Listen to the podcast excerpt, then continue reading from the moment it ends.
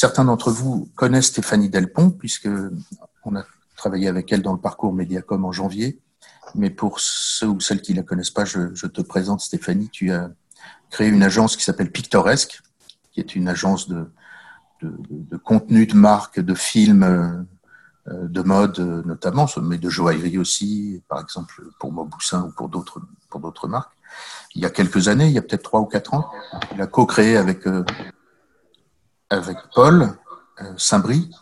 Et auparavant, tu avais fait des études à la fois de littérature et de finance. Tu as travaillé dans la finance, mais ta passion première, c'est la littérature. Et comme on se parle souvent et que on aime travailler ensemble, et que le principe de ces mardis, c'est de, de se faire plaisir. Un jour, on a parlé de Cocteau, qu'on rencontre souvent en fait à l'IFM sans, sans prendre jamais le temps de, de se poser sur lui. On le rencontre souvent, ne serait-ce que parce que quand Pierre Berger venait euh, parler aux étudiants chaque année en janvier, il n'y avait pas une fois où il ne citait pas Cocteau, notamment pour, pour, pour dire, pour, pour transporter cette citation bien connue, euh, la mode c'est ce qui se démode, hein, ou encore euh, l'art c'est ce qui est laid qui devient beau, la mode c'est ce qui est beau qui devient laid, des choses comme ça.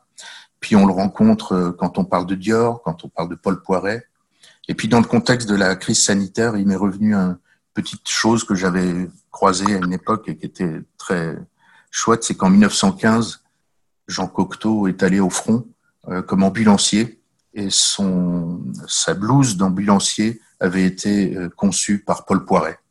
Voilà. Donc c'est des petites choses qui me sont revenues. On a on a envie d'en parler tout simplement. Merci d'avoir euh, réfléchi et préparé quelque chose pour nous ce matin. On parle comme ça, euh, pas de PowerPoint. Euh, si par hasard on a besoin d'une image, j'irai en chercher et je partagerai mon écran. Et puis ensuite, tu, nous, tu partageras avec nous euh, quelques éléments de ta présentation que tu as envie de, de partager avec nous. Voilà, merci Stéphanie. Et merci à vous toutes et tous de venir ce matin à un horaire inhabituel qui est plutôt que d'habitude. Alors, euh, moi, Lucas, quand tu m'as demandé de, parler de Cocteau, euh, moi, tout d'abord, Cocteau, euh, quand j'étais une jeune étudiante en, école en littérature, en, en, en Hippocagne à l'époque, c'était vraiment, voilà, ça a été un amour de jeunesse. Et, et en fait, quand j'étais plus jeune, j'avais une vingtaine d'années, j'étais plutôt séduite par le, le Cocteau, voilà, esthète. Moi, je suis rentrée dans Cocteau dans euh, par, son grand roman Les Enfants Terribles.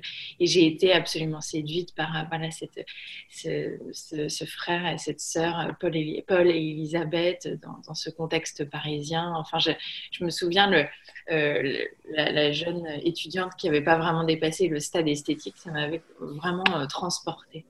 Et puis, quand tu m'as demandé ça, j'ai été aussi un peu intimidée parce que voilà, plus jeune, je suis vraiment rentrée dans toute son œuvre. Et puis euh, voilà, quand, quand, euh, bah, quand on grandit et qu'on découvre plein d'autres auteurs, on se dit euh, oula, il va falloir que je, retourne, que je replonge voilà, dans, toute son œuvre. et en fait, j'ai voulu j'ai voulu aborder Cocteau sous un autre angle, en fait. Justement, après une dizaine d'années, voilà, où, où j'ai avancé, qu'est-ce qui pour moi est resté, euh, euh, quel substrat, qu'est-ce qui est resté pour moi euh, de Cocteau. Et c'est ça que j'ai voulu explorer aujourd'hui. Et donc, je reprends, je, me base par exemple sur cette citation de, de Cocteau qui disait une chose très intéressante, il disait, je n'admets qu'une seule critique des livres, les faire juger par eux-mêmes, les laisser durer en nous.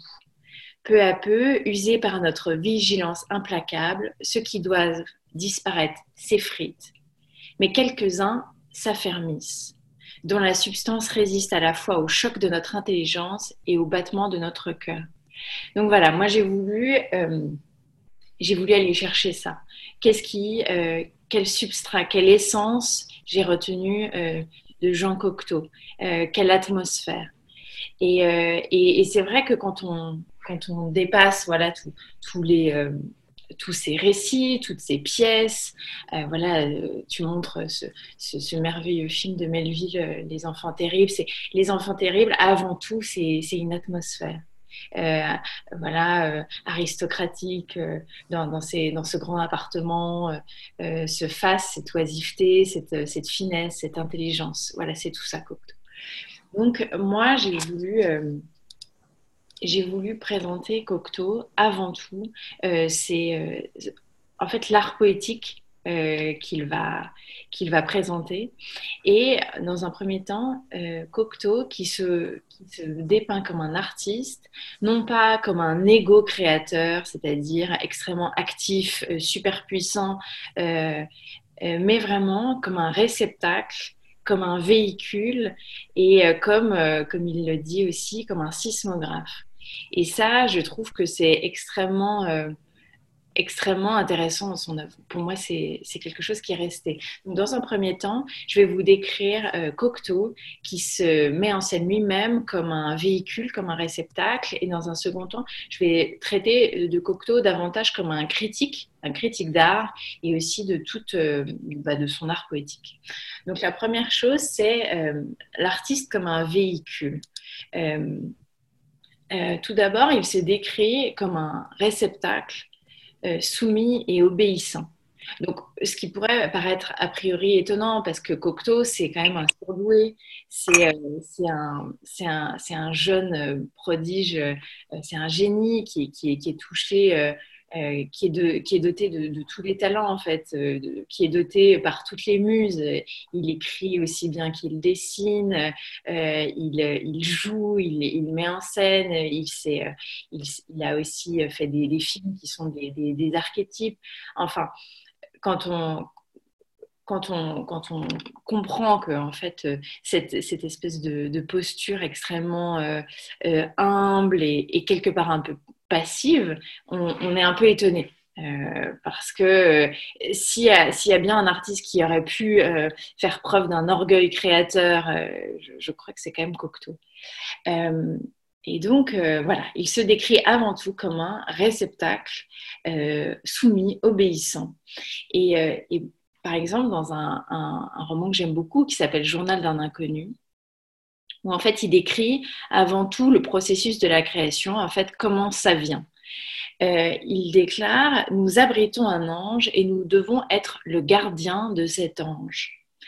Et plus loin, dans La naissance d'un poème, il indique Je viens d'être un champ d'expérience. Et en fait, ce qui est intéressant, c'est qu'il se voit donc non pas comme un, comme un, voilà, un égo créateur, comme, euh, comme un créateur actif, mais il se voit comme un champ d'expérience d'un ange qu'il appelle l'ange Heurtebis, qui est en fait la magnification, enfin la personnification de, de l'inspiration.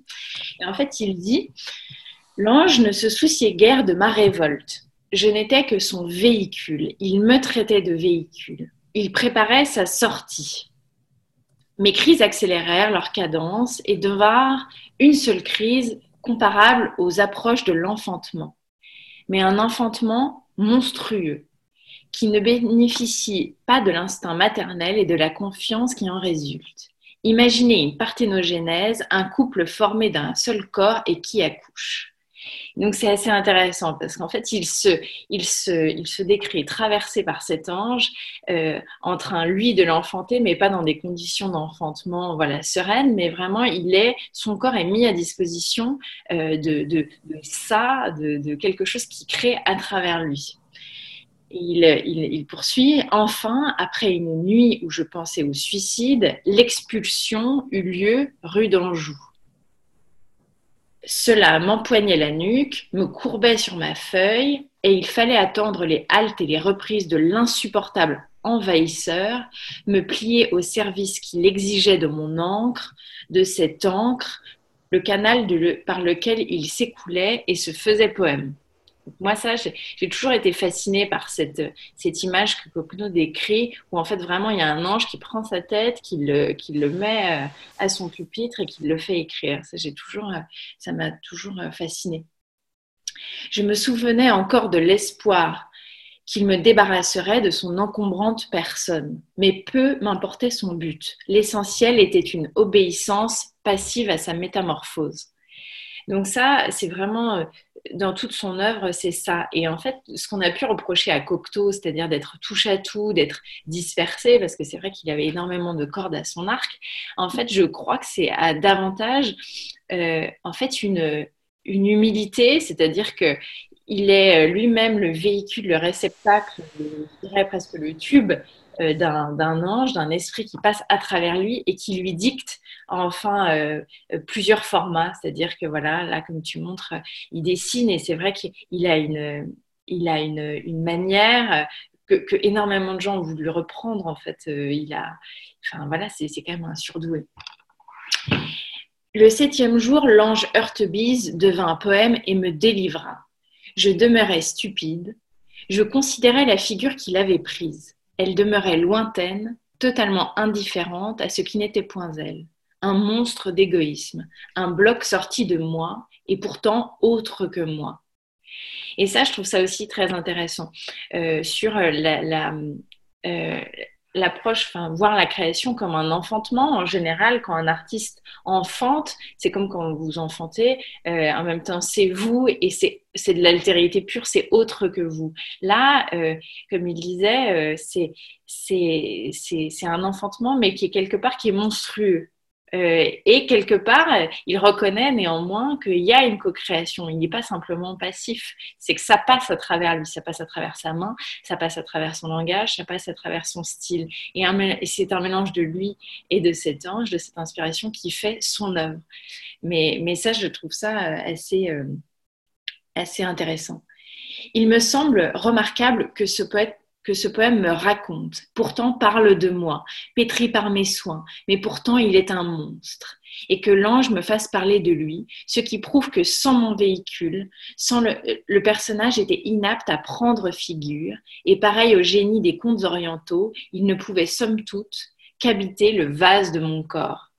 Et en fait, ça, c'est aussi quelque chose qui est très présent dans l'œuvre de Cocteau, cette image du génie. Et d'ailleurs, c'est marrant, son premier livre, c'était La lampe d'Aladin. Donc, il faut quand même imaginer que Cocteau, quand il avait 16 ans, euh, le tout Paris, euh, voilà, elle acclamait ses, premiers vers. Il était encensé par euh, Anna de Noailles, par Proust. c'est, il était portraituré comme un, page par les portraitistes de l'époque. Enfin, euh, donc voilà, de, voir ça, euh, moi, quand je lis ça, je pense notamment à la, à la figure, par exemple, de Hegel, quand il décrit le héros, et qu'il dit que le héros, c'est quelque part comme une, une douille vide, en fait, un réceptacle de l'esprit. Euh, et, en fait, par cette ruse de la raison, euh, l'esprit va prendre ce corps-là de héros qui lui-même, allant euh, à la rencontre de ses intérêts personnels, va faire avancer l'histoire et faire avancer le collectif. Et, euh, et ça, j'aime beaucoup ça dans son œuvre à Cocteau. donc voilà, c'est c'est euh, euh, voilà co-création et en même temps quelque part monstruosité parce qu'en même temps euh, ça part en lui, ça lui ressemble et en même temps c'est tout à fait autre. Donc voilà. Donc dans un premier temps, dans cette posture de, de, de, l'artiste, c'est donc un réceptacle soumis et obéissant. Mais ensuite, dans un deuxième temps, il va quand même plus loin. il, va, il va il va même dire que au-delà d'être un réceptacle passif, euh, voilà, euh, humble, c'est également comme un, comme un martyr. Et en fait, là, il va décrire l'aspect de la création. Excuse-moi, on n'a pas entendu la dernière phrase. Merci de couper votre micro si vous entrez dans la salle. Merci, merci. Vas-y, vas-y, Stéphanie. La dernière phrase a été coupée. Euh, en fait, il va décrire l'artiste donc quelque part comme un martyr et en fait va développer, développer cet aspect sacrificiel de la création. En fait. Donc, notamment dans Opium, euh, en fait, euh, euh, Cocteau était opio, opio, enfin, il, Et en fait, il a dû aller se faire désintoxiquer donc de, et Opium, c'est un, c'est un, voilà, c'est un journal de désintoxication qui est extrêmement, euh, qui est, d'une euh, précision, enfin, c'est d'une lucidité. Euh, c'est, voilà, il est dépouillé de, toutes ces scories. Et, en fait, on a presque même l'impression que l'opium était un, prétexte à, cette ascèse, en fait, à cette purification de son âme, de sa plume. Et donc voilà, il, reprend cet aspect sacrificiel de la littérature et il, dit, ils saignent de l'encre, ils sont des héros. Plus loin, euh, il va dire également, la poésie est une religion sans espoir. Le poète s'y épuise en sachant que le chef-d'œuvre n'est après tout qu'un numéro de chien savant. Donc là, on reprend euh, un peu l'image qu'il avait développée précédemment, c'est-à-dire, euh, bah voilà, moi je suis juste un réceptacle, je suis juste un véhicule, un champ d'expérience. Et moi, je gesticule, je suis une marionnette, un sismographe qui, qui va dire ce, qu'on m'ordonne de dire. Là, euh, il va, dans, dans son discours d'Oxford, il va également dire Nul n'ignore que la poésie est une solitude effrayante, une malédiction de naissance, une maladie de l'âme. Donc c'est voilà un sacrifice. Et là, tout à l'heure, euh, quand il, parlait d'être une sorte de, douille vide, euh, là, il, me rappelle aussi ce que disait par exemple un Louis-Ferdinand Céline de, la création, quand il disait euh, il, faut mettre, euh, il faut mettre sa peau sur la table, Céline disait. Il disait la muse, elle, veut de nous notre sang en fait. Et là, c'est vraiment ça, c'est-à-dire qu'ils saignent de l'encre, ils sont des héros, ça, ça veut dire qu'ils se sacrifient pour la cause de l'art en fait. Ils sont des héros, les poètes Exactement. Les scènes de l'encre, ils sont des héros, les poètes. Et en fait, tout ça, euh, toute, cette, toute cette aventure, en fait, euh, m'amène à, ce troisième point, c'est qu'en fait, euh, Cocteau, il a l'humilité de, en fait, de d'avouer que en fait, ce qu'il cherche à atteindre, c'est une sorte d'alchimie personnelle. Et dans son œuvre, par exemple, il a un très joli recueil qui s'appelle Clair-Obscur. C'est vraiment ça, toute l'ambition de Cocteau, c'est euh, aussi la, bataille du clair contre l'obscur. J'en parlerai dans un second temps. Euh, lui, tout ce qu'il cherche à atteindre, voilà, c'est cette alchimie personnelle. Et quand il va dire notamment, par exemple, tout homme est une nuit, le travail de l'artiste est de mettre cette nuit en plein jour. Et il va aller plus loin euh, dans Opium et va dire s'enfoncer avec soi-même vers le diamant, vers le grisou. Le grisou, c'est ce gaz, c'est cette matière inflammable. Et en fait, c'est vrai que Cocteau, qui était quand même euh, mystique, euh, l'alchimie, c'est aussi, bah, je, pense vraiment qu'il était versé dans, l'alchimie. J'ai fait des recherches, j'ai pas trouvé grand-chose sur ce point, mais et aussi, il a une posture ésotérique, c'est-à-dire que parfois, il va dire des choses, il va faire des, des saillies, il va ouvrir des portes. Et en fait, lui va dire comprenne qui pourra. C'est-à-dire que c'est pas du tout, euh, euh, n'explicite pas, c'est-à-dire qu'il va rendre une, une, fulgurance euh, telle qu'on lui a donnée, et c'est pas un, malgré son, son, son, envie d'être clair et de voilà, et de l'obscurité, c'est pas quelqu'un qui va vraiment articuler davantage. Ce qui empêche de comprendre, c'est que c'est trop simple. L'homme complique tout par l'effet d'un départ du pied gauche, sans doute. L'insoluble lui apparaît-il soluble s'il était parti du pied droit? Donc voilà, c'est que en fait, c'est on, ne comprend pas parce qu'en fait, c'est comme si on était nous-mêmes euh, dans une espèce de torsion, on ne voit pas les choses directement. Et, euh, si on était dans un rapport beaucoup plus immédiat aux choses, eh bien, on les verrait euh, très clairement. Et c'est vrai que toute son œuvre, c'est assez, assez, ça. C'est-à-dire que clair-obscur, c'est aussi c'est des, des, fragments, euh, comme aussi euh, euh, disparates, comme, comme opium, comme journal d'un inconnu. Et en fait, on va picorer ça et là. En fait, des, voilà, c'est des, c'est des étincelles. C'est-à-dire qu'il prend deux cailloux, il donne une étincelle et il passe à autre chose. Je trouve que c'est beaucoup ça aussi l'œuvre de Cocteau. Donc j'aimerais maintenant, euh, après avoir euh, montré Cocteau qui était vraiment dans un... Euh, l'artiste quelque part subissant, voilà, qui a ce, sacerdoce de la création qui se met à disposition pour, pour la création. Maintenant, j'aimerais voir Cocteau davantage comme un critique, comme un critique littéraire, et, et, là, il va développer également son art poétique. Voilà. Euh, donc, euh, il, a, il y a vraiment deux textes euh, où, où, Cocteau développe son art poétique. Le premier, qui est le plus connu, c'est Le journal d'un inconnu. Mais il a écrit un autre texte que je vous invite à lire, qui, est, qui est beaucoup plus, enfin, plus confidentiel, qui s'appelle le, secret professionnel. Je ne sais pas si tu le connais, Lucas. Non, je ne l'ai pas lu. Et en fait, il, est sur, euh, il est sur Gallica. Je, l'ai lu, euh, donc il est, si vous voulez, je vous l'enverrai. Il est disponible sur Gallica. Et, ça, c'est un texte qui est beaucoup moins connu, mais qui est aussi riche euh, d'un point de vue de, euh, voilà, de, l'art poétique. Et en fait, il, entreprend voilà, cette grande aventure critique. Et donc, il va s'attaquer au, sujet du génie, du talent, de l'inspiration, du style. Euh, il, va dresser un catalogue des valeurs et de, la valeur en littérature. Il va essayer de séparer le bon grain de l'ivraie.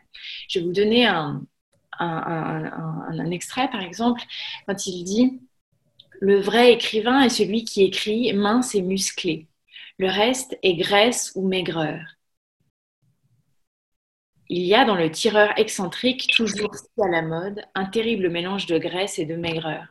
Et c'est vrai que là, dans, un texte comme ça, ça nous fait un peu penser à un boileau dans son art poétique, en fait. Et, c'est vrai que comme il est très sensible, le Cocteau, euh, il peut, comme ça, euh, aussi, parfois à la manière des, moralistes français, euh, avec sa pointe, il peut voilà, nous parler de style. Apprenez qu'un bon livre ne donne jamais ce qu'on peut en attendre, il, vous, il doit vous hérisser de points d'interrogation. Et j'aime beaucoup aussi le, donc dans le journal d'un inconnu, où en fait il parle également de ce, de ce style. Il appelle ça l'invisibilité.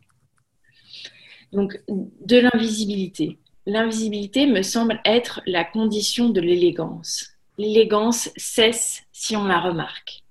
La poésie étant élégance ne saurait être visible. Alors me diriez-vous, à quoi sert-elle? À rien. Mais qui la verra? Personne ce qui ne l'empêche pas d'être un attentat contre la pudeur, mais son, mais son exhibitionnisme s'exerce chez les aveugles. Et ça, voilà, je trouve que c'est vrai que nous qui travaillons dans, la mode, c'est des, des, pointes, euh, ça, je trouve ça assez savoureux, quoi. tout ça, je, vous l'enverrai. Merci, merci. Euh, je vous l'enverrai. Ensuite, le, le, deuxième cocteau que je trouve euh, intéressant comme critique d'art, c'est celui qui va rentrer en guerre euh, en fait euh, contre une forme de poésie maudite. Et, pourtant, on aurait pu l'attendre là, c'est-à-dire que Cocteau, euh, c'est, quelqu'un d'assez ésotérique. Enfin, il aurait pu mm il aurait pu voilà, se mettre en écriture automatique lui aussi et puis nous sortir cette espèce d'écume de langage en captant quelque chose. Mais lui, ça va beaucoup plus loin que ça. C'est-à-dire c'est plus que qu'un courant qui le traverse et qu'il va retranscrire comme ça. Donc, euh, Cocteau, c'est avant tout donc voilà la croisade du clair contre l'obscur et du nouveau classicisme contre l'exploitation facile de la poésie maudite. Et là, il y a quelqu'un dont j'aimerais vous parler. C'est une rencontre extrêmement déterminante. Il y a deux grandes rencontres chez Cocteau. La première, c'est Picasso. Euh, Picasso qui, avait fait tous les, euh, les décors de, sa pièce Parade. Mais la deuxième, c'est vraiment, c'est vraiment Radiguet. Euh, et donc Raymond Radiguet, euh, donc euh, Cocteau le rencontre quand il a 15 ans. et c'est un petit peu comme Valérie et, qui, découvre Rimbaud, quoi, je dirais. Et donc, Cocteau, par exemple, dans la préface du Comte d'Orgel, va dire Le seul honneur que je réclame est d'avoir donné pendant sa vie à Raymond Radiguet la place illustre que lui vaudra sa mort et sans doute un des titres de gloire que j'ai est la découverte avant tout le monde d'une des valeurs sûres de notre littérature. Et donc, euh, euh, selon, euh, Radiguet, et je trouve ça très intéressant comme un, jeune, un jeune gens, un jeune talent qui aimerait voilà, révolutionner, un peu comme Rimbaud, la poésie, disait il faut avant tout copier les chefs-d'œuvre, car c'est par où cela nous est impossible que nous innoverons. Et ça, je trouve ça très intéressant. Euh, et par exemple, lui, quand il va écrire le, bal du comte d'Orgel, il va relire La princesse de Clèves. Et en fait, euh, euh, en fait quand il va miser sur un Radiguet au moment, où, au moment fort du modernisme poétique, autant de l'écriture automatique et de l'image gratuite, en fait, je, je, trouve ça extrêmement intéressant. Et en fait, les enfants terribles, c'est un petit peu, c'est un peu ça également. C'est-à-dire que c'est euh, la preuve admirable entre un texte qui provient euh, euh, de l'inspiration, donc de cet ange, d'un texte qui provient d'une écriture automatique. Et en fait, l'inspiration, elle, elle va drainer des puissances profondes en fait de l'être. Elle va mélanger voilà, des, souvenirs, euh, des souvenirs d'enfance, des caractères de personnages, de frères et de sœurs, de décors de chambre, mais il va réussir à, élever ça au statut d'allégorie et en fait de créer euh, en fait un, ouais, quelque chose, une expression tragique du destin. Alors que euh, cette, écriture automatique, à part brasser de, de la mousse, elle ne fait pas grand-chose. Et en fait, euh, toujours dans, cette veine-là, où en fait Cocteau va critiquer aussi quelque part le faux style et, en fait le, style euh, facile qui, est, en vogue à l'époque, il va dire dans son discours à Oxford, chose étrange, il semblerait que cette maladie, donc la poésie, soit contagieuse que jamais il n'y eut autant de poètes, ou du moins écrivains, qui se veulent poètes et, et profitent d'une débâcle du style et des règles pour tâcher de croire qu'ils le sont et de le faire croire aux autres. Comment expliquer que tant de jeunes confondent l'organisme que doit être un poème avec une simple allure poétique et ignorent l'ABC de la poésie? D'où vient, je les répète, que tant de jeunes se laissent prendre à l'allure poétique et s'imaginent que la poésie consiste à s'exprimer en lignes inégales, alors qu'elle est un, un, idiome, une langue à part. Et, euh, et donc là, c'est euh, et pourtant, par exemple, Les Enfants Terribles, c'est un, texte qu'il a, entre guillemets, reçu en trois semaines et qu'il a écrit ce, livre euh, à raison de 15 pages par jour. Un peu comme Stendhal, il a reçu La Chartreuse de Parme qu'il a dictée en trois semaines. Euh, on pourrait se dire, voilà, lui aussi, c'est, c'est subi, c'est, immédiat, c'est, extrêmement, voilà, c'est subit. Mais, mais voilà, c'est, je dirais, la différence entre, entre tous ces poètes dont on ne se souvient pas qui, qui à, son époque et voilà la grande œuvre que lui a créée en fait. Tu le, tu le vois donc comme un classique, ouais, euh, et un, défenseur de la technique. Ouais. Hmm. Oui, et puis c'est. Euh, ouais, exactement. Je, je le vois. Euh, et c'est aussi pour ça que son œuvre, en fait, elle tient et que voilà, à travers le temps, et qu'en fait, il reste quelque chose.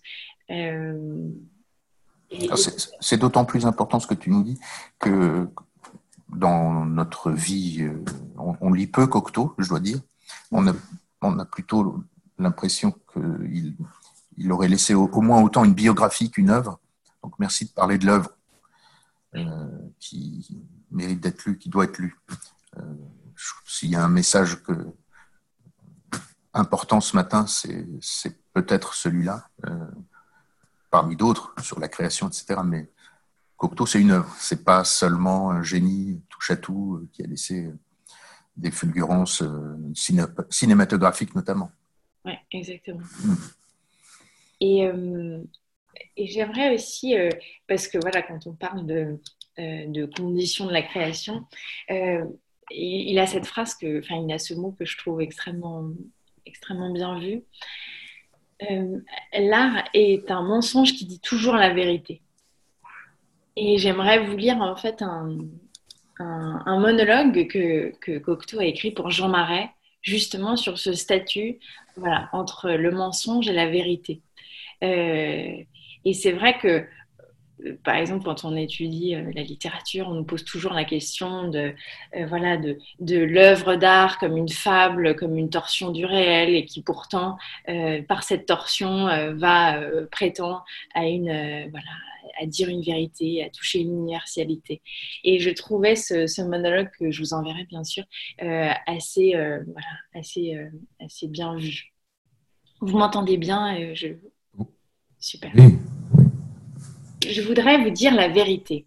J'aime la vérité, mais elle ne m'aime pas. Voilà la vérité vraie. La vérité ne m'aime pas. Dès que je la dis, elle change de figure et se retourne contre moi. J'ai l'air de mentir et tout le monde me regarde de travers. Et pourtant, je suis simple, je n'aime pas le mensonge, je le jure. Le mensonge attire toujours des ennuis épouvantables, et on se prend les pieds dedans, et on trébuche et on tombe, et tout le monde se moque de vous. Si on me demande quelque chose, je veux répondre ce que je pense. Je veux répondre la vérité. La vérité me démange. Mais alors, je ne sais pas ce qui se passe. Je suis pris d'angoisse, de crainte, de la peur d'être ridicule et je mens. Je mens, c'est fait. Il est trop tard pour revenir là-dessus. Et une fois un pied dans le mensonge, il faut que le reste passe. Et ce n'est pas commode, je vous le jure. C'est si facile de dire la vérité. C'est un luxe de paresseux. On est sûr de ne pas se tromper et après de ne plus avoir d'embêtement. On a les embêtements sur place, vite, à la minute, et ensuite les choses s'arrangent. Tandis que moi, le diable s'en mêle. Le mensonge n'est pas une pente à pic. Ce sont des montagnes russes qui vous emportent et qui, et qui vous coupent le souffle, qui vous arrêtent le cœur et vous nouent dans la gorge. Si j'aime, je dis que je n'aime pas. Et si je n'aime pas, je dis que j'aime. Et vous devinez les suites. Autant se tirer un coup de revolver et en finir. Non, j'ai beau me sermonner, me mettre devant l'armoire à glace, me répéter Tu ne mentiras plus, tu ne mentiras plus, tu ne mentiras plus. Je mens, je mens, je mens. Je mens pour les petites choses et pour les grandes. Et s'il m'arrive de dire la vérité, une fois par hasard, par surprise, elle se retourne, elle se recroqueville, elle se ratatine, elle grimace et elle devient mensonge. Les moindres détails se liguent contre moi et prouvent que j'ai menti. Et ce n'est pas moi qui suis lâche. Chez moi, je trouve toujours ce qu'il faudrait répondre et j'imagine les coups qu'il faudrait donner. Seulement sur place, je me paralyse et je garde le silence. On me traite de menteur et je la boucle. Je pourrais répondre, vous mentez. Je n'en trouve pas la force. Je me laisse injurier et je crève de rage. Et cette rage qui s'accumule, qui s'entasse en moi, qui me donne de la haine. Je ne suis pas méchant, je suis même bon. Mais il suffit qu'on me traite de menteur pour que la haine m'étouffe. Et ils ont raison.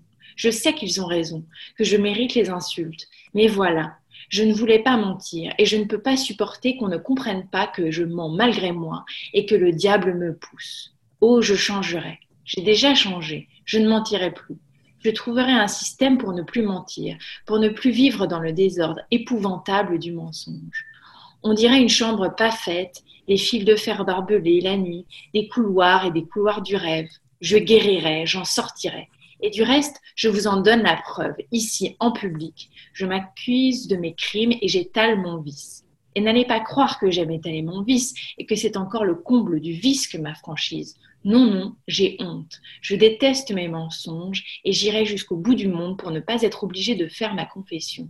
Et vous, dites-vous la vérité. Êtes-vous digne de m'entendre?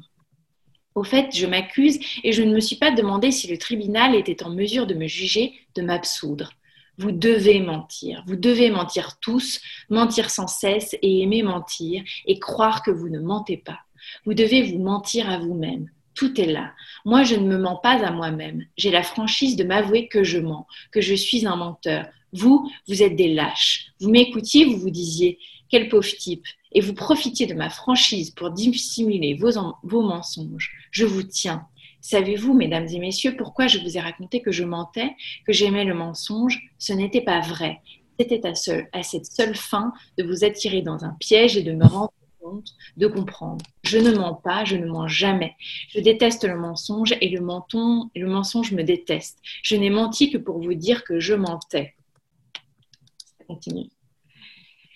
Et maintenant, je vois vos visages qui se décomposent. Chacun voudrait quitter sa place et redoute d'être interpellé par moi. Madame, vous avez dit à votre mari que vous étiez hier chez votre modiste. Monsieur, vous avez dit à votre femme que vous dîniez à votre cercle. C'est faux, faux, faux.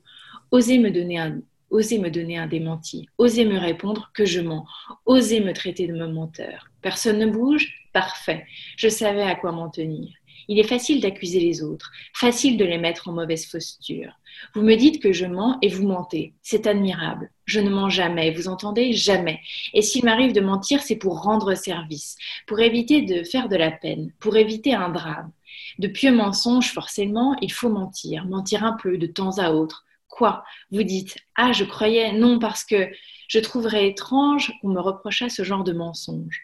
Venant de vous, ce serait drôle. De vous qui mentez à moi qui ne mens jamais. Tenez l'autre jour. Mais non, vous ne me croiriez pas. Du reste, le mensonge, le mensonge, c'est magnifique. Dites, Imaginez un monde irréel et y faire croire, mentir. Il est vrai que la vérité a son poids dur et qu'elle m'épate. La vérité, les deux se valent. Peut-être que le mensonge l'emporte, bien que je ne mente jamais. Hein? J'ai menti, certes. J'ai menti en vous disant que je mentais. Et je menti en vous disant que je mentais ou en vous disant que je ne mens pas Un menteur, moi, au fond, je ne sais plus, je m'embrouille. Quelle drôle d'époque. Suis-je un menteur? Je vous le demande. Je suis plutôt un mensonge. Un mensonge qui dit toujours la vérité c'est vrai que je la trouve assez, euh, je trouve assez euh, cocasse, ce, ce, monologue. Je ne sais pas ce que tu en penses, Lucas. Euh, en fait, je trouve que c'est voilà, ce mensonge qui dit toujours la vérité. C'est, je trouve que c'est aussi ça toute l'œuvre de Cocteau, en fait. C'est, c'est ce, ce c'est, dans quel, c'est dans quel recueil? Ça, c'est un monologue qu'il a écrit pour Jean Marais. Donc, je moi, je, l'avais entendu, mais je ne sais pas dans quel recueil il est. Je l'avais trouvé. D'accord, d'accord. Je l'avais trouvé sur. Euh, tu partageras les textes avec nous, euh, n'est-ce pas? Donc voilà, moi, je, euh, pour, pour, pour conclure, et, qui montre tout, tout voilà l'esprit d'un peu on lui demandait un jour à la radio Maintenant que vous avez une maison, Faisons une supposition désagréable. Si l'incendie s'y déclarait, quels objets emporteriez-vous? Le poète réfléchit un instant avant de répondre. Je crois que j'emporterai le feu. Voilà. Hum. Je trouve que c'est peut-être la plus belle, la plus belle phrase de Cocteau, c'est celle-ci. Hum, hum. Merci alors. Merci. Voilà Miguel qui partage un lien. Merci Miguel sur euh, le texte que tu viens de, lire, le monologue pour Jean-Marie. Il est donc en ligne, facile à, trouver. Merci. On, échange ou est-ce que... Oui, on peut échanger justement parce que je trouve qu'il il, soulève tellement de, en fait, de, choses sur, euh, sur la création. C'est comme tu dis, euh, Cocteau, c'est une œuvre, mais c'est aussi de la métapoésie. C'est de, c'est de, c'est un discours euh, critique sur euh, les conditions de la création, sur le statut de l'artiste, sur ce qu'est le style, sur ce qu'est un écrivain, euh, un poète. et donc, c'était ça que voilà, je voulais. Merci, merci beaucoup, Stéphanie. À vous, chers étudiants, étudiantes, si vous avez des questions, des, des choses à partager, des choses à dire, bienvenue. Et un grand merci à Stéphanie de nous inviter justement à, lire, pas uniquement à s'imprégner d'un destin qui est très très riche et inspirant, mais aller un peu plus loin, et aller dans les textes, voilà. Et pas seulement dans les, dans les films, les films qui marquent euh, définitivement la culture, euh, et en particulier la culture des gens qui, qui font des images de mode. Hein. Soit La Belle et la Bête. Ou, Cocteau, c'est dépasser ce stade esthétique, en fait. Parce mmh il est, et c'est pour ça, et c'est lui justement qui disait, euh, le seul crime est d'être superficiel, euh, tout ce qui est compris est bien. Et c'est vrai que Cocteau, et, moi je trouve que c'est, c'est un auteur qu'on, pas, qu'on, envisage de manière un peu superficielle justement. Oui, sans doute. Euh, voilà, esthétique. Hmm. Et, il est tellement plus que ça, enfin.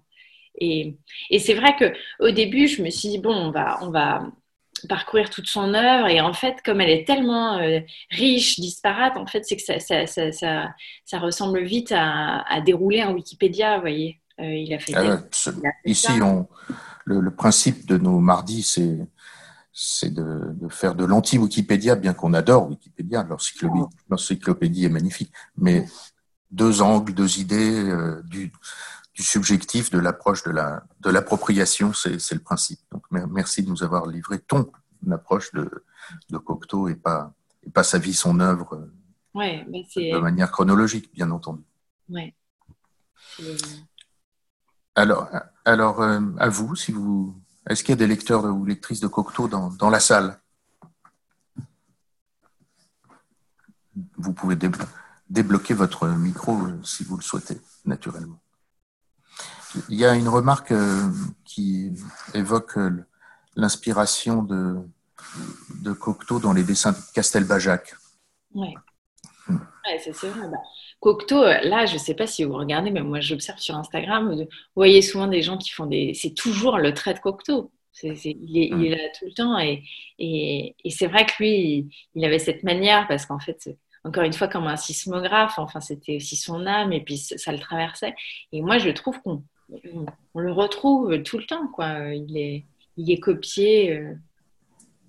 À quel, à quel euh, moment tu rencontres justement, on parle de Castelbajac, mais dans les images, notamment dans les images euh, de notre monde de, mode, est-ce que tu sens une filiation chez certains photographes ou certains directeurs artistiques Est-ce que tu, tu est-ce qu'il y a un héritage qui est encore visible aujourd'hui à ton sens? Ah oui. Et, et, tu le vois à quel, à quel moment? Je le vois, bah ouais, comme tu dis, je le vois chez Castelbajac. En fait, je dirais, je le vois surtout euh, quand il décrit justement ces, ces, ces, jeunes gens qui croient faire de la poésie en, en, en, en, sortant de trois vers en écriture automatique. Moi, je le vois, mais pas forcément dans, dans la mode, les, chez les directeurs artistiques, parce que je pense qu'il y a une vraie densité, il y a une épaisseur, mais je le vois beaucoup, par exemple, vous savez, quand on voit sur Instagram ces Parisiennes qui sont euh, plein de choses à la fois, qui sont DJ, qui sont illustratrices, et en fait, elles sont illustratrices en reprenant ce, ce, dessin-là. Et en fait, euh, j'ai envie de reprendre un peu ces, mots et en disant c'est pas en copiant la façon d'un Cocteau qu'on peut se dire illustrateur. Je trouve que c'est un peu une pause. Et c'est pour ça qu'il est devenu un peu un lieu commun, Cocteau, parce que euh, c'est même d'un point de vue euh, euh, du dessin, c'est devenu un, ouais, un lieu commun. Et je trouve qu'on copie beaucoup plus Cocteau, même par exemple, qu'un Picasso. Il y a une, une, parenté dans le trait, euh, notamment dans les portraits. Entre, entre, les deux. Alors, Anthony, vous, allez-y. Euh, Anthony, vous avez ouais, le micro. Je voulais juste parler de Luc Edward Hall, qui est en ce moment un illustrateur qui cartonne. Il a eu des collaborations avec Gucci et aussi avec euh, plein d'acteurs hôteliers, le Flamingo Estate à Los Angeles. Et c'est vrai qu'en fait, on peut faire un, lien entre la, le trait esthétique de, de, cet illustrateur et celui de Cocteau. Ah ouais, ça c'est sûr. Très, très, clairement, merci, merci Anthony. Ouais, très très clairement. Oui, puis aussi, je ne sais pas, moi par exemple, il y a un un RP que je trouve très très bien qui s'appelle David Giroir. Et c'est aussi lui euh, voilà ils sont euh, situés euh, au Palais Royal. Ils ressemblent à Cocteau. Enfin il y a aussi on, voit aussi Cocteau à travers même carrément des personnages dans la mode aujourd'hui. C'est aussi ses cercles c'est Cocteau il était quand même très très mondain. Donc il y a des rémanences de Cocteau un peu sous divers je dirais sous, sous formes aujourd'hui dans la mode il y, a une, contradiction intéressante qui, sous-tend ce que tu nous as dit, c'est l'opposition entre le classicisme et le romantisme bien, courante, mais tu parles à la fois d'un mystique et d'un classique, d'un, technicien et d'un partisan de l'inspiration, éventuellement sous l'emprise de substances. Comment tu vois cette contradiction se résoudre? Hmm. Euh, bah, je pense qu'en fait, euh, c'est euh, quand, quand vous c'est l'écriture, c'est c'est 90% de, de, transpiration.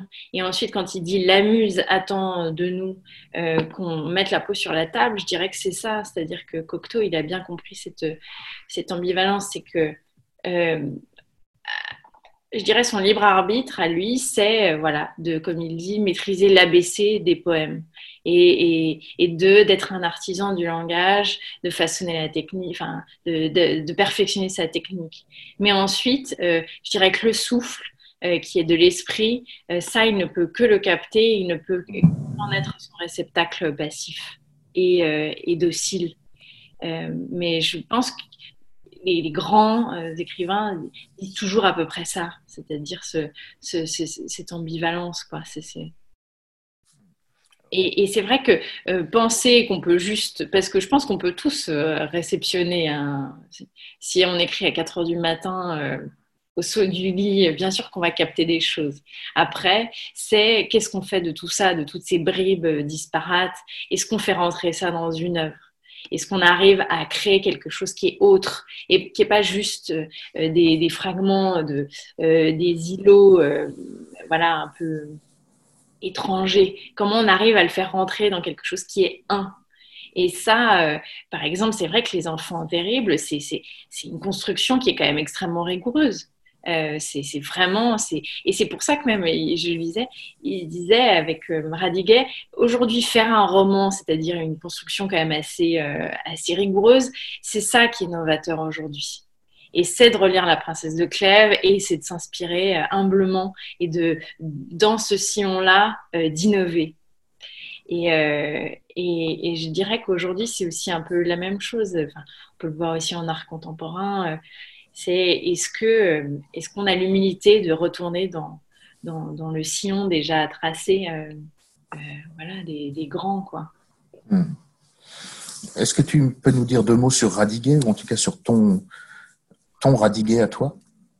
Bah moi mon Radiguet c'est vrai que je le compare aussi toujours un peu à Rimbaud quoi moi c'est et c'est marrant parce que je connais son, son c'est l'arrière petit-fils enfin et c'est drôle de voir comment dans les veines, comme on peut voir. Euh, le, cliché sur Radiguet, c'est quand même aussi le poète maudit qui est aussi mort jeune et tout ça. Et, c'est vrai que euh, euh, quand, il est mort, Cocteau, c'est aussi pour ça qu'il est, a vraiment tombé, il est tombé dans l'opium, quoi, quand même beaucoup. ouais, bah, moi je trouve que bah, c'est un grand, quoi. C'est vraiment un grand. Et puis je trouve qu'on ne le lit pas assez quand même. Enfin, je ne sais pas ce que tu en penses, mais. Euh. Profitons du confinement pour, le, pour lire, pour lire Radiguet et Cocteau. Est-ce que tu as une idée de.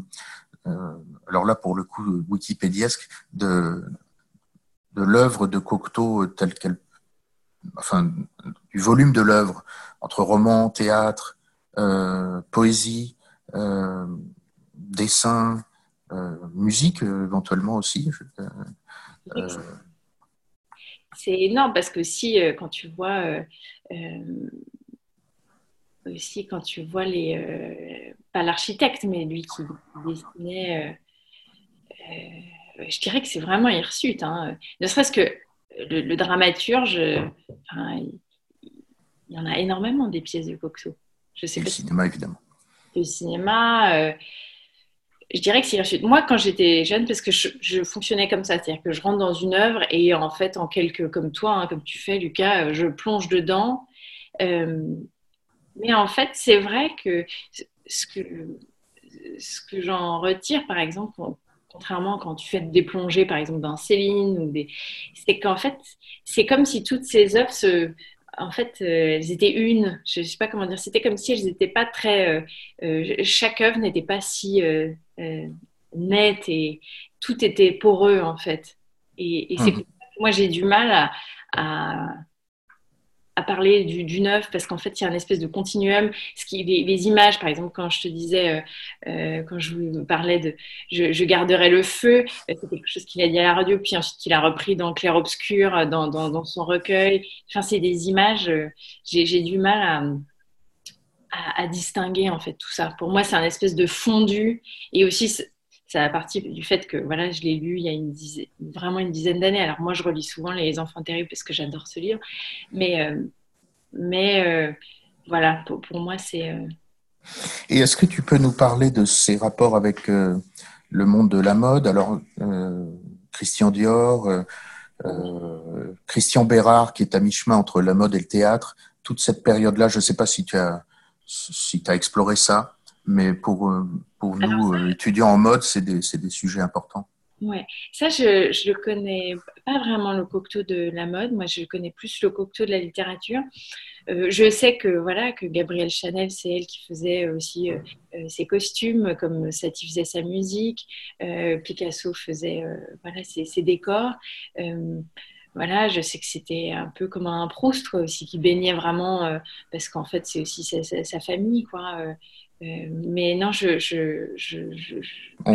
On, fera quelque chose un jour sur, sur Christian Bérard, notamment, qui était une figure très, très importante à, l'articulation de la mode du théâtre et qui a notamment conçu le petit théâtre de la mode dans les années fin des années 40, après la guerre, qui est une histoire intéressante. Est-ce qu'il y a des, des interventions, des questions? Miguel, je vous. Oui, j'aurais une question, Stéphanie. Merci beaucoup. J'ai une phrase que je tiens beaucoup à cœur et je, je pense que c'est par Cortot qui, quand il parle de l'être aimé, il dit Je ne l'ai pas connu, mais je l'ai reconnu. Mais je ne sais pas si c'est une phrase qui c'est lui qui l'a dit ou si c'est le hasard qui lui a imposé son nom ça m'étonnerait pas de, de, Cocteau parce que euh, voilà, toute rencontre comme reconnaissance et une connaissance à nouveau, on se, retrouve. Et puis comme il était quand même assez euh, mystique et ésotérique, ça m'étonne pas euh, qu'il voit une rencontre comme, comme une retrouvaille. Oui. Alors, je vais, je vais partager quelques images supplémentaires. On en a déjà vu quelques-unes tout, tout à l'heure. Euh, vous savez que nous sommes au mois d'avril ici. Euh, nous sommes euh, le 21 avril aujourd'hui. En temps normal, on serait allé à hier, dans, dans, trois jours, pour le festival d'hier, dans la Villa Noailles. Alors, pardon, la photo est un peu floue. Mais ça, c'est Cocteau avec la, comtesse de Noailles à hier, dans cette belle maison que vous connaissez sûrement. Si ce n'est pas le cas, ça ne sera pas ce mois d'avril, mais un peu plus tard dans l'année, ou bientôt, j'espère. Euh, ça, tu, tu, tu, tu, connais tu, ouais, cette, cette, maison et tout ce qui s'y est passé, et tout, toute la, tout le bouillonnement créatif qui a eu lieu euh, autour euh, de la comtesse de Noailles, mais aussi autour de Cocteau, de Henri Sauguet, compositeur très proche de, de Dior, mais également de, des surréalistes, Buñuel, enfin, voilà. Ce lieu-là, si vous avez, si vous voulez compenser l'absence du festival d'hier euh, ces jours-ci, euh, plongez-vous dans cette histoire qui est, qui est absolument euh, extraordinaire. Et on a un podcast d'Émilie Amen sur le sujet que, que, je vais partager avec vous tout à l'heure. On n'a pas beaucoup parlé de Jean Marais. parce que ton angle était littéraire et c'est parfait. Mais est-ce que tu as envie de dire deux mots sur, sur, sur Jean Marais? Bah, Moi, je ne sais pas si je vous conseille, par exemple, dans Les parents terribles, je ne sais pas si tu l'as vu, euh, Lucas. Ouais, moi, je trouve que c'est son. Euh, c'est vraiment c'est son, son acteur, c'est son, son inspirateur, c'est. Euh, je sais pas, je. Vous voyez, l'illustration là qu'on voit ici, qui est donc, sinon ailleurs, peut-être à Nice, le, dandisme absolu et la, l'élégance extrêmement particulière de, cette époque et de, ces gens. Qui étaient... et, puis, leur goût et leur phrasé, moi, je, revoyais, euh, j'ai revu récemment euh, Les parents terribles. Et enfin, moi, je, vous conseille vraiment, euh, si vous, comme on a, on a du temps chaque soir, de revoir Les parents terribles et Les enfants terribles coup sur coup. C'est, moi, je trouve ça merveilleux, en fait. C'est, accessible facilement sur les plateformes? Ouais, ouais, ouais. Moi, je dirais des liens. Oui, moi, je l'avais trouvé facilement, je crois. Mais vraiment, Les Enfants Terribles, je commencerai par, par Les Enfants Terribles de Melville. Moi, c'est un film qui m'avait euh, vraiment chahuté euh, plus jeune. J'ai trouvé extraordinaire. Et puis, les parents. Magnifique mot. Ouais, c'est magnifique. Mais ce que peut, ce que peut, ce que peut provoquer une œuvre et puis c'est vraiment c'est l'atmosphère. Ça veut dire que euh, et puis je pense qu'ils ont, il a dû inspirer tellement de. Moi, je sais même dans la composition de mon intérieur. Enfin, ils, sont les enfants terribles sont toujours là, quoi. Cette espèce de bordel un peu organisé, en même temps euh, poétique. Enfin, moi, je sais que je n'arriverai jamais à m'en départir de, cette atmosphère de Cocteau. Un grand, un grand merci à toi, Stéphanie. Est-ce qu'il y a encore des, des, des propos à partager Oui, j'ai une question. Oui, Anthony. Anthony. Euh, en fait, je me demande si aussi Cocteau pardon, ne cristallise pas quelque chose dans notre monde contemporain, dans le sens où c'est une figure qui est douée dans différents champs. Et dans notre génération d'entrepreneurs, designers, artistes, créateurs, entre... enfin voilà, cette génération de slashers, je me demande en fait si Cocteau cristallise pas quelque chose euh, de bénéfique euh, pour notre évolution personnelle dans notre monde d'aujourd'hui. Je pense que tu as tout à fait raison. C'est exactement ça. Sauf que la différence de nos slashers, c'est que Cocteau, euh, c'est-à-dire qu'il dessine euh, comme un, comme un peintre, il grave comme un graveur, euh, enfin, il, fait tout avec vraiment une. oui, il arrive à être doué dans tout ce qu'il entreprend. Et il y a une certaine. Enfin, c'est assez séduisant comme. Exactement. Cette espèce de. Il, est tellement, il a tellement de cordes à son arc que, c'est vrai que tu as raison. Je, je crois que bah, je pense que d'ailleurs, c'est un peu pour ça qu'on voit ces gens qui en même temps dessinent comme Cocteau, euh, réalisent, euh, euh, montent une boîte, tu vois. Super, merci. Mais je trouve que c'est un très bon point. Tu as raison.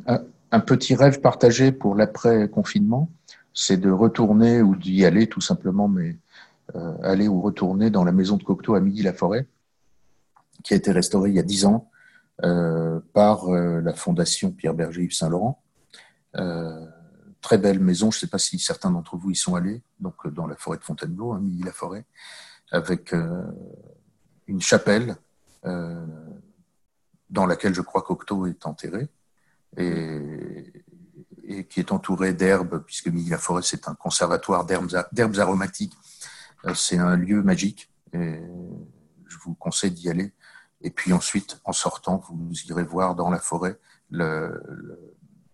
l'œuvre de Tinguely, qui est une espèce de grande maison euh, complètement déglinguée, je ne sais plus comment ça s'appelle, le Centaure, euh, extraordinaire. Enfin, c'est des lieux euh, qui se font d'autant plus envie qu'en ce moment on ne peut pas y aller, mais, qui méritent le déplacement, quoi qu'il en coûte, un peu plus tard. Voilà. Je ne sais pas si tu y es déjà allé, dans la maison de Cocteau Amélie la Forêt. Bah, on, ira. On ira. Je, te remercie. On te remercie beaucoup, Stéphanie. Et bonne journée. On, se retrouve dans. On se donne un quart d'heure de pause avant de retrouver Edouard le Maréchal pour la prochaine intervention. Un grand merci. Merci beaucoup. D'avoir commencé la journée avec nous.